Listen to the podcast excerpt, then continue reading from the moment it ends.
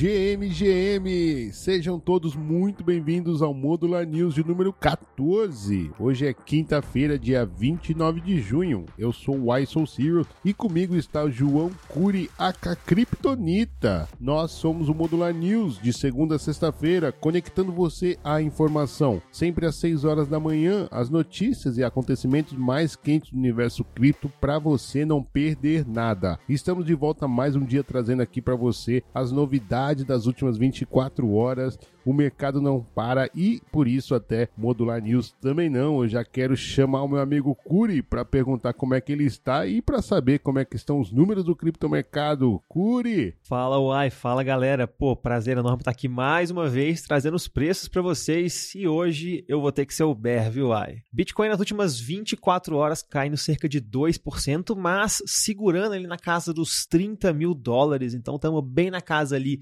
dos 30k. Ethereum também caindo cerca de 3% nas últimas 24 horas, hoje na casa dos 1.830 dólares. Mercado então tá dando uma recuada, hein, Uai? Isso é o short lá, Uai. Como é que é? Deu bom aí? É. Alô, Lipe. Meu short tá aberto ainda, viu? É, então, o índice de medo de ganância também agora caiu, hein? Ontem tava no, na ganância, foi pro neutro, agora chegamos a 54 e eu continuo no short, mas eu dei uma, confesso que ontem lá no Space do Degenerados, aliás, um grande abraço pros degenerados, eu dei uma revisada um pouco no meu stop, baixei um pouquinho ali, não lembrava que hoje tinha anúncios importantes, inclusive vou começar falando disso daqui por aqui, Core. Ontem tivemos anúncios importantes dos banqueiros centrais no fórum do Banco Central Europeu que ocorreu em Sintra, Portugal. O presidente do Fed, Jerome Powell, o presidente da BCE, Christine Lagarde, e o presidente do Banco of England, né, Andrew Bailey, falaram ontem no fórum do Banco Central em Sintra. A persistência da inflação, Curi, foi um tema importante comentado por todos e foi apontada a força dos preços subjacentes até agora. Jerome Powell sinalizou que os formuladores poderiam aumentar a taxa de juros em julho e em setembro, ou seja, mantendo ainda a previsão de que ainda vai haver dois aumentos esse ano. A Cristina Lagarde disse que o Banco Central Europeu terá que ser tão persistente quanto a inflação, ou seja, reiterou que provavelmente aumentará as taxas de juros em julho, e o Bali, lá da, do Banco da Inglaterra, disse que foi a forte inflação que impulsionou a decisão de aumentar a taxa de juros no Reino Unido. Então, os banqueiros reforçando aí que o cenário agora vai ter que ser feito planejado de curto prazo, né? De, de reunião em reunião podem mudar drasticamente, levando em consideração os dados.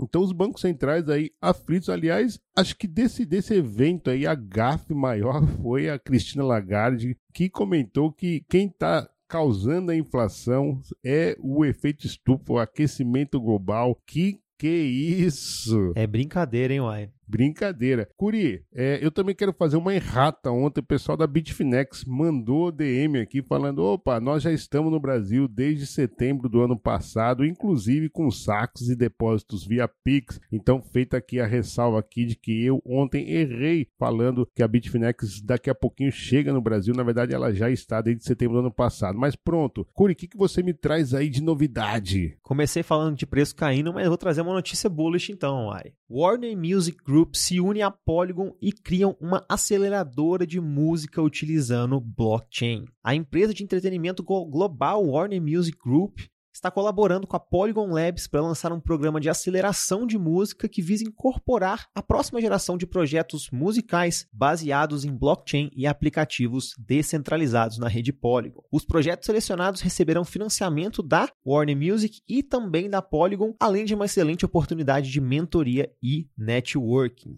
Essa parceria visa impulsionar a inovação da indústria musical por meio do suporte a empresas e empreendedores que atuam na interseção entre Web3 e música. Bem interessante a forma com que as coisas estão acontecendo e também, claro, sempre lembrando que a Polygon não, já não é de hoje, tem estabelecido várias parcerias com grandes marcas da Web2, como até mesmo Starbucks, Reddit, Nike, dentre várias e várias outras. Então, Vamos ver aí o segmento de músicas em blockchain decolando aí uma parceria de milhões, hein, Uai? Com certeza. E assim, o mais interessante da Web3 na música é que ela devolve o poder aos artistas, né? Então, isso é mesmo muito interessante e eliminando intermediários, essa é a palavra de Satoshi Nakamoto. Olha, já que eu falei de reguladores, deixa eu continuar aqui, inclusive na Europa. A Comissão Europeia propôs um plano legislativo para o euro digital, visando torná-lo amplamente aceito e facilmente acessível como forma de pagamento. A proposta busca abrir o mercado de pagamento atualmente dominado pelos bancos Visa e Mastercard.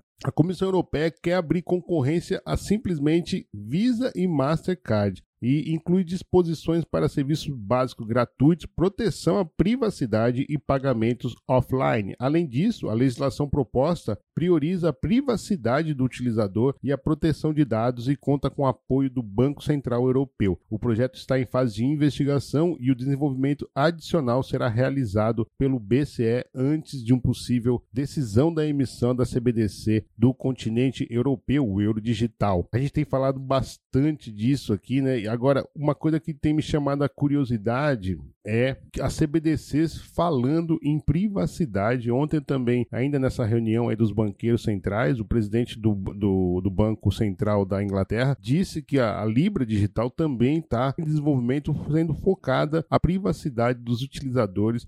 Então, é, é, eu, acho, eu acho isso daí bem curioso, né, Curi? Ah, uai, eu vou confessar para você que para mim isso aí é história para boi dormir, viu? Não tem como falar que vai ter privacidade se é uma blockchain controlada, uma blockchain privada ali, controlada pelo governo, por Estado, pelo Banco Central. Para mim isso aí é mais balela ali tentando contornar vários problemas. Eu tenho uma tese pessoal que as CBDCs vão ser o último suspiros dos bancos centrais aí ao redor do mundo antes de perderem realmente o poder para as criptomoedas. Mas Boa. essa aqui é só minha tese pessoal, uai. Mas eu vou puxar mais uma aqui, uma notícia legal também que aconteceu ontem, na quarta-feira, dia 28, que para quem é a nossa newsletter sobre LSTs ou LSDs, já pegou isso com antecedência. O protocolo Maverick, protocolo presente na Ethereum, ZK-Sync e BNB Chain, construído para fazer aquele famoso Money Legos com os Liquid Staking Tokens ou tokens de staking líquidos, aqueles tokens basicamente que você recebe quando você aloca o seu Ethereum, o seu Ether ali em alguns protocolos, como por exemplo Lido, Rocket Pool e etc. Liberou ontem o claim do airdrop de seu token. Então, se você já utilizou esse protocolo Maverick no passado, muito provavelmente você pode estar elegível. Vale conferir aí as wallets e eu vi muita gente ganhando uma grana pesada com esse airdrop, hein, Uai? Estamos aí na próxima season de airdrop, Uai? O que você acha?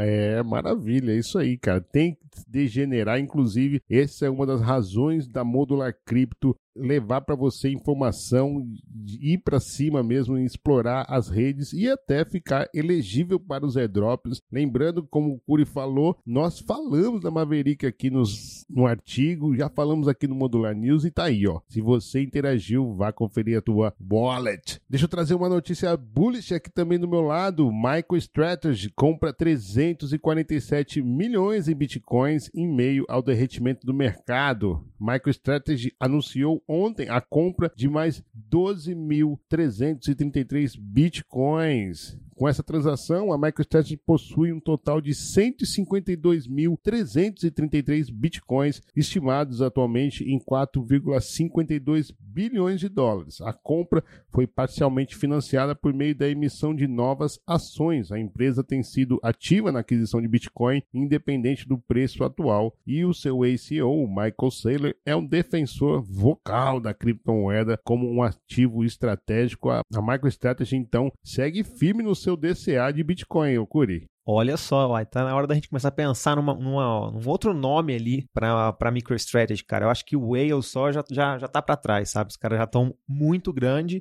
bem importante ver essa movimentação aí. E até tá rolando uma, um burburinho no mercado que essa subida de preço aí nos últimos dias não tinha nada a ver com o institucional, não, viu? Tem muita gente falando que quem fez o preço subir foi a MicroStrategy.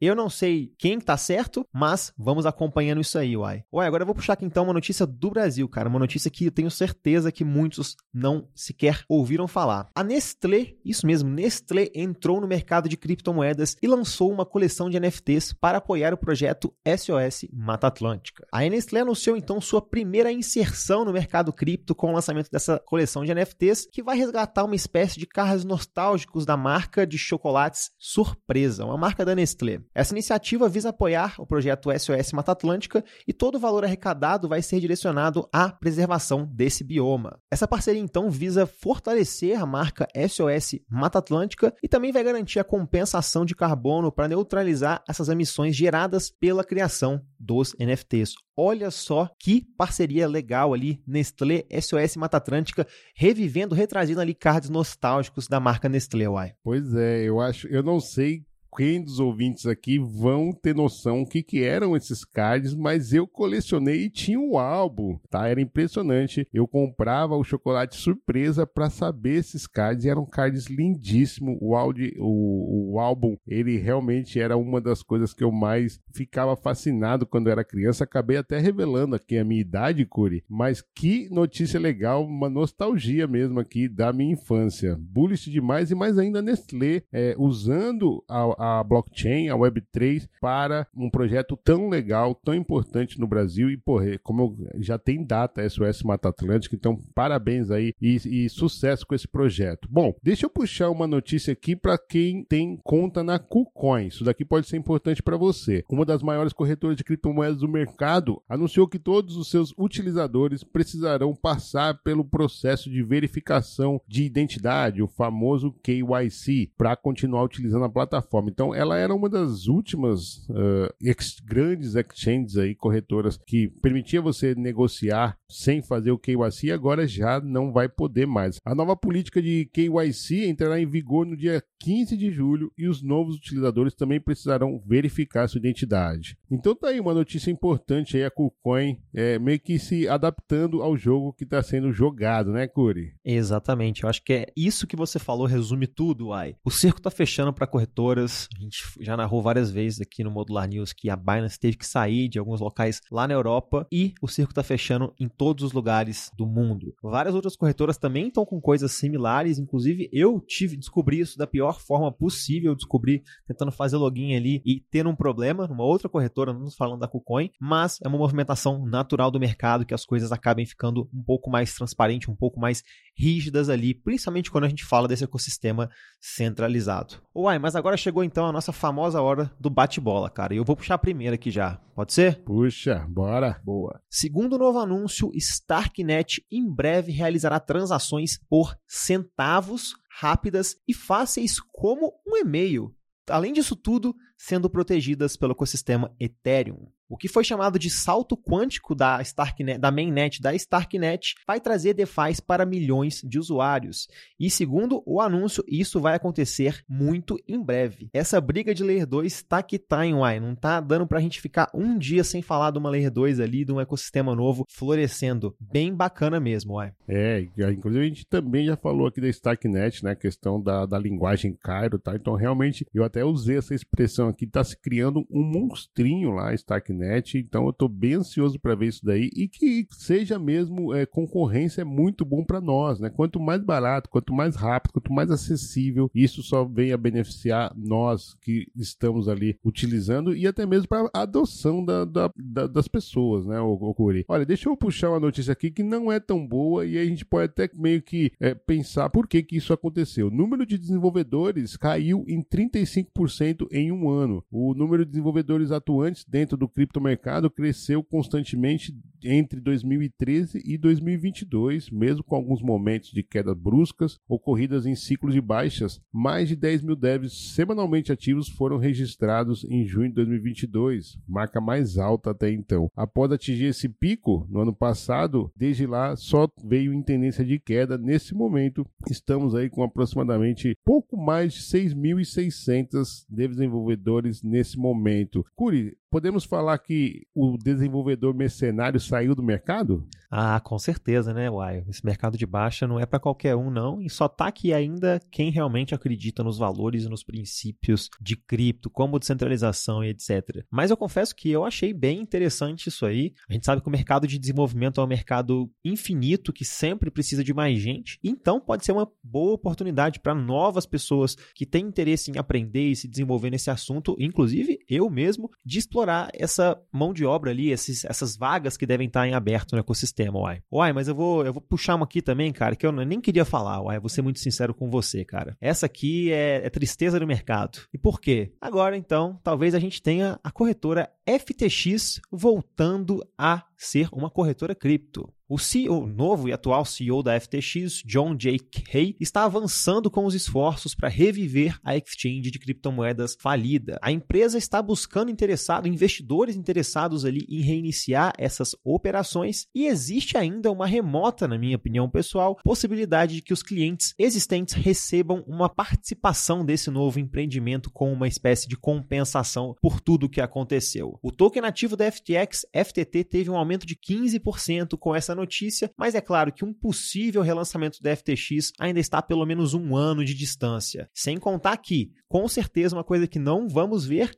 é o reinício da exchange lá nos Estados Unidos, onde o próprio Sam está até hoje sendo perseguido judicialmente, uai. É, isso daí tá cada vez mais. É, é impressionante, né, cara? É, é, de novo, trazendo meu pai aqui pro Modular News, essas coisas eu só acredito quando realmente tá ali, sabe? É muita notícia, muito burburinho e pouca coisa de fato acontecendo. E assim, uma coisa que não dá para negar, eu acho que aí todo mundo vai concordar. Eu acho que o SBF e a FTX têm sido super protegida lá nos Estados Unidos. A gente sabe que o SBF foi um dos maiores doadores ali das campanhas presidenciais. Ele inclusive doou para os dois lados, a FTX, né? E assim, a gente teve é, gigantes do NFL, da, da, NBA se expondo a isso daí, atores, né, o Tom Brady, a, a, a Gisele Bündchen, né, uma personagem icônica lá nos Estados Unidos, enfim, da moda do mundial, uma modelo famosíssima se expondo, hein? atores, enfim, tivemos alta elite americana muito exposta à FTX e assim, eu não consigo entender como é que pode estar tá pegando tanto no cangote da Coinbase, da, da, da Binance e não, a gente tem visto essa, essa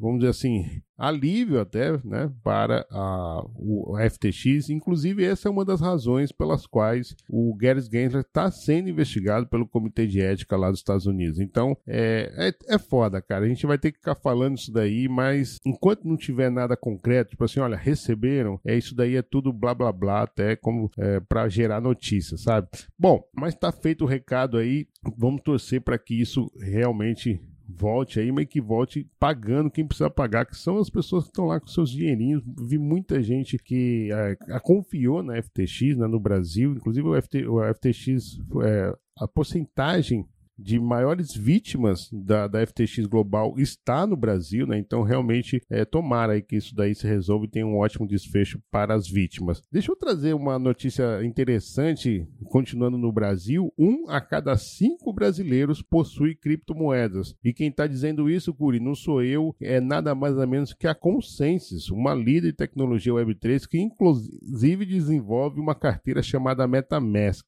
O estudo aponta ainda que 98% 90% dos brasileiros pesquisados indicam que já ouviram falar sobre o assunto, superando a média global, que é 92%. Então a gente tem falado bastante no Modular News aqui como que a indústria está de olho na América Latina, inclusive no Brasil, e estudo como esse só reforçam, né? Quando a Consense diz que é, um a cada cinco brasileiros possui criptomoedas e estamos acima da média do mundo, então realmente isso salta os olhos da indústria, bullish demais para o nosso ecossistema ecossistema, né, Curi? Com certeza. E, pô, eu fico muito feliz de ver o ecossistema brasileiro se destacando aí. Sinal de que pessoas como nós estão fazendo um excelente trabalho e merecem ser reconhecidas, porque confesso que não é um trabalho fácil, né? É um trabalho muito custoso ali, principalmente quando a gente fala de educação financeira para o povo brasileiro, é algo, é um quase que um tabu, vou dizer assim. Ué, mas aproveitando aqui a, as notícias do dia, cara, eu queria trazer uma, uma, uma, notícia intrigante, cara. Uma notícia intrigante, mas também triste ao mesmo tempo.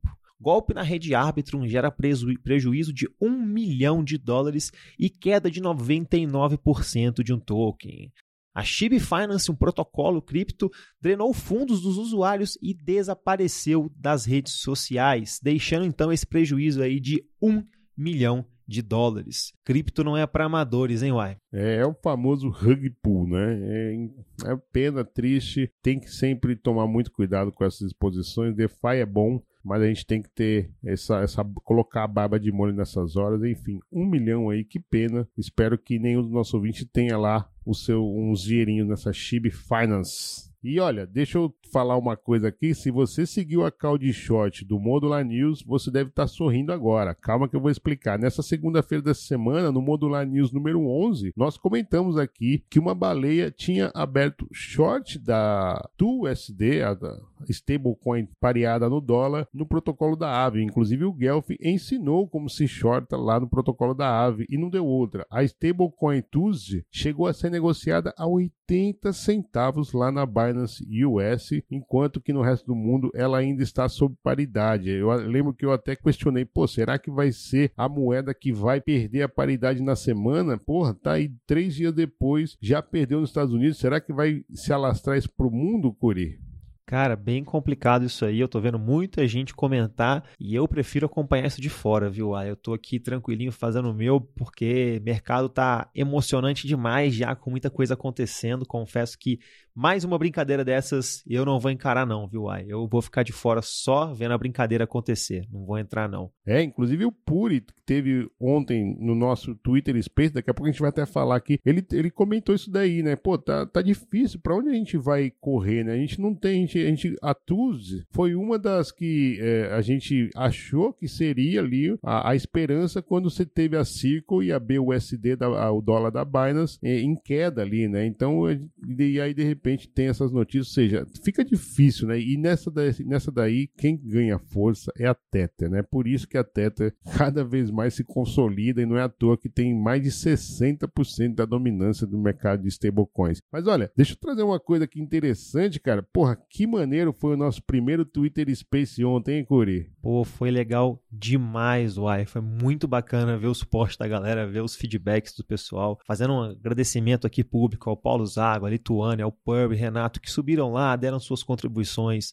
deram feedbacks, trocaram uma ideia com a gente. Quem tava lá também não pôde subir, não tem problema. Queremos agradecer todo mundo mesmo. A gente já tá com mais de 170 views nesse Spaces e contando. Então, assim, podemos falar que começamos muito bem, uai Agradecer de novo todo mundo aí. E já tem, já vai ter próximo, Uai? Como é que é? Vai ter novidade já aí também, ter, né? Vai, exatamente, a gente vai anunciar isso daí, mas sim, vamos ter uma agenda de spaces, tá? Então vai ser bem bacana. Fiquem atentos nas nossas redes sociais, porque vem muita coisa boa, mas realmente foi animado e assim, foi sem é, perspectiva nenhuma. Ontem nós entramos lá para trocar ideia, foi muito legal. Falamos de macroeconomia, de próximo ciclo, enfim, muito bacana todo mundo que contribuiu e, e, e, somou com a gente lá, realmente superou as expectativas e olha, é, isso daí é bullish, só motiva a gente a continuar a trabalhar e entregar produto de qualidade para vocês muito bem colocado, Uai. Então teremos novidades aí. Aguardem que tem muita coisa boa saindo do forno. Mas, Uai, queria aproveitar aqui esse momento para lembrar o pessoal que ontem saiu um artigo muito bom lá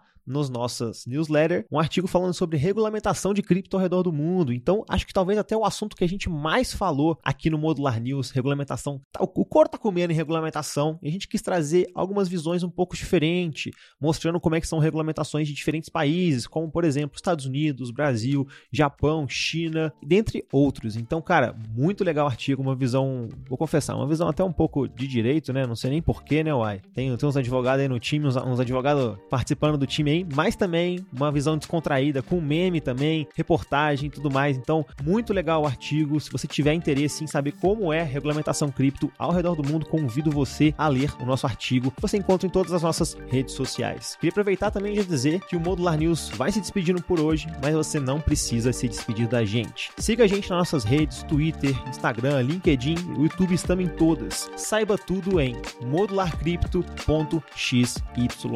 Fico por aqui então, Então, antes da gente terminar, gostaria de lembrar que o conteúdo discutido aqui é estritamente informativo e destinado a fomentar a discussão geral. Não deve ser interpretado como recomendação financeira, fiscal ou conselho de vida para qualquer indivíduo. Encorajamos fortemente que você faça a sua própria pesquisa e consulte profissionais qualificados. Então é isso, pessoal. Até amanhã.